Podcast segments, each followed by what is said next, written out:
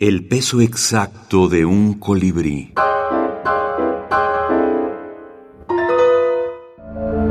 Libros de la minificción.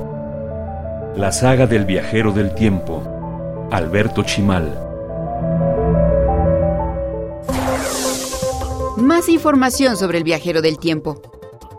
Si usted tuvo hoy una decepción, el viajero del tiempo puede darle una lista de todas las que aún le faltan. A veces ayuda, dice. El viajero del tiempo viene de la novela de H.G. Wells, de La máquina del tiempo. En, en, aquella novela, al protagonista no se le da nombre, se le dice simplemente así, se le dice el viajero del tiempo, The Time Traveler. Yo leí esa novela en la adolescencia y a mí me llamó mucho la atención que el texto, digamos, el texto fundacional, el texto original de las historias de viajes en el tiempo que es ese, no se trata tanto del viaje en sí, como, como muchas otras historias posteriores, que por supuesto ya uno ya conoce, ya no es una sorpresa pensar en ese concepto, Está en todas partes en la ficción popular.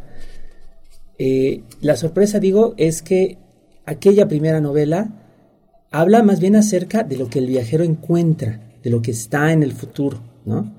Y de paso le sirve a H.G. Wells para eh, hacer una imagen como muy inquietante, muy perturbadora de lo que él piensa que podría llegar a ser la humanidad si persisten como las peores características de las sociedades de su tiempo, ¿no? La desigualdad social, la explotación del ambiente, etc.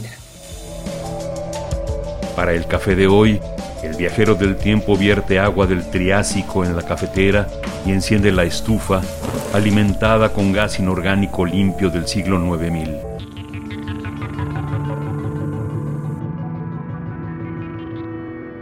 Tomado de la saga del viajero del tiempo.